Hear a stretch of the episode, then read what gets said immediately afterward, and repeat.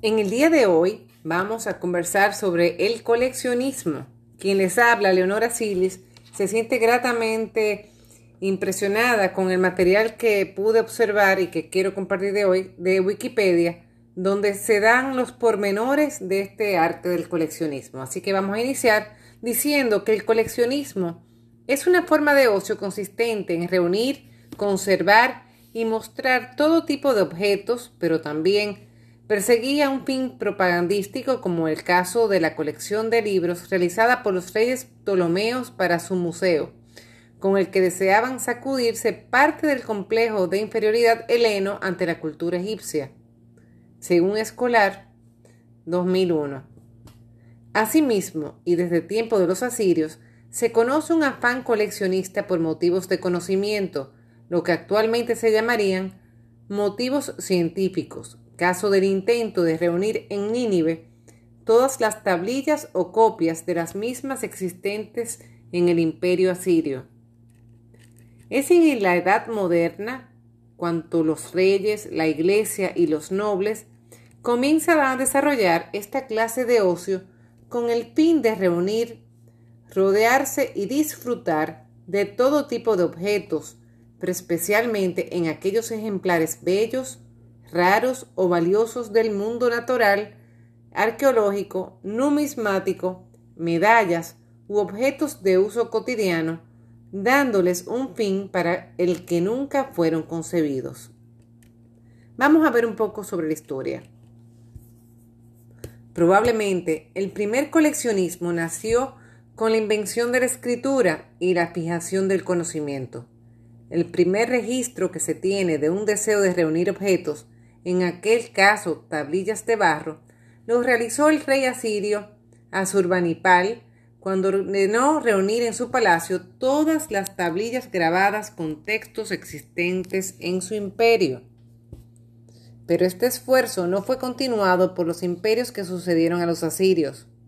Los medos conquistaron Nínive y arrasaron la ciudad con el palacio, la biblioteca y los coleccionistas de tablillas.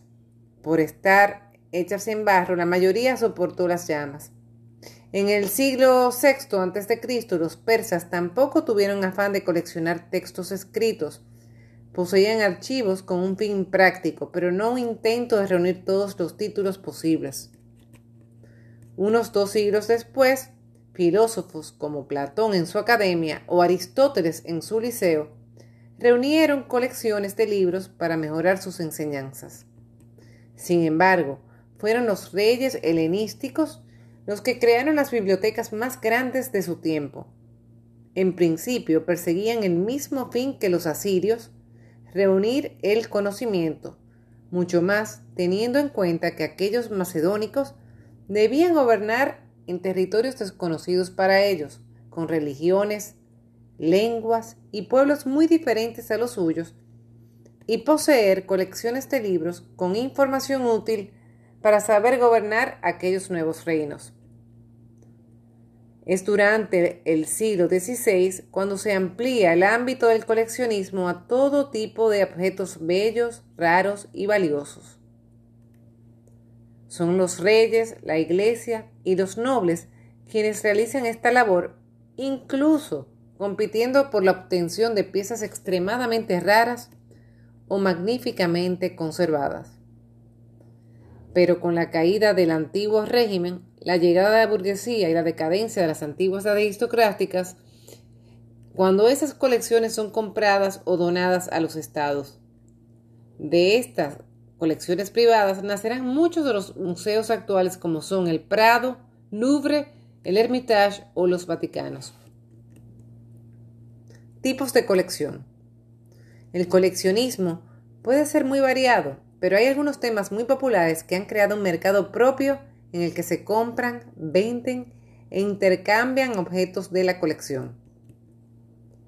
Bibliofilia, que son el coleccionismo de libros, calendofilia, coleccionismo de calendarios de bolsillos, cartofilia o del teología, coleccionismo de postales, serviciafilia, coleccionismo de todo lo relacionado con la cerveza, conquiología, coleccionismo de conchas de moluscos, pilatelia, coleccionismo de sellos, sobres o documentos postales, hemerofilia, coleccionismo de recortes de periódicos u otras publicaciones impresas, pilumenia, coleccionismo de cajas de fósforos, glucofilia, coleccionismo de sobres de azúcar, loterofilia, coleccionismo de décimos o series de Lotería Nacional, muñecofilia, coleccionismo de muñecas, notafilia, coleccionismo de billetes,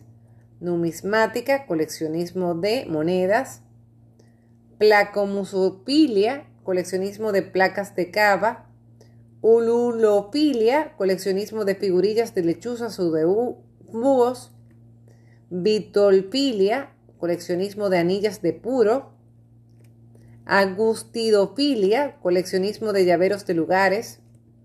Sin un nombre específico y ordenados alfabéticamente tenemos coleccionismo de acciones bancarias, coleccionismo de boletos de sistemas de transporte, ya sea autobús, tren, etc. Coleccionismo de antigüedades, coleccionismo de armas de fuego, blancas defensivas, coleccionismo de arte, pintura, grabado, etc. Coleccionismo de artículos promocionales tales como figuras navideñas de Coca-Cola, etc. Coleccionismo de autógrafos, coleccionismo de autos a escala, coleccionismo de barajas o de naipes, coleccionismo de boletas electorales. También tenemos de bolígrafos y lápices publicitarios, de botellas de, eh, con o sin licor, coleccionismo de cajas de pájaro, coleccionismo de calculadoras, también de cámaras fotográficas, también de camisetas deportivas, también de cartas coleccionables, de controles remotos, de corcho de vino, de cromos, de periódicos, de dedales, de discos de vinilo, de diploma, de dominós, de edificios souvenir, de encendedores, de gas, de espejos, de etiquetas de bebidas alcohólicas, de fotografías, de gorras, de historietas, de imanes para refrigerador, de juguetes, de llaveros, de mapas, de marcapáginas, de militaria, de minerales, de miniaturas, de miniaturas de licor, de miniaturas de metal, de mochilas, de soldados de plástico,